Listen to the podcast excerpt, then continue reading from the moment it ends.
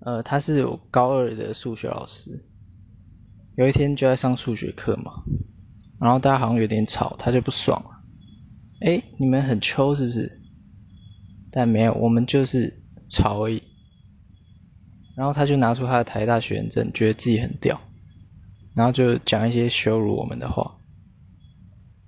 呃，然后之后又有一次，就是我们又吵了，我们才不管他要不要羞辱我们，我们就又吵了，他觉得很不爽。就把我们带到教官室外面，呃，男生就是半蹲，然后女生不用，干不知道为什么，对，然后那堂数学课就在那边半蹲，超莫名其妙，嗯，他就是浑身拘点的老师。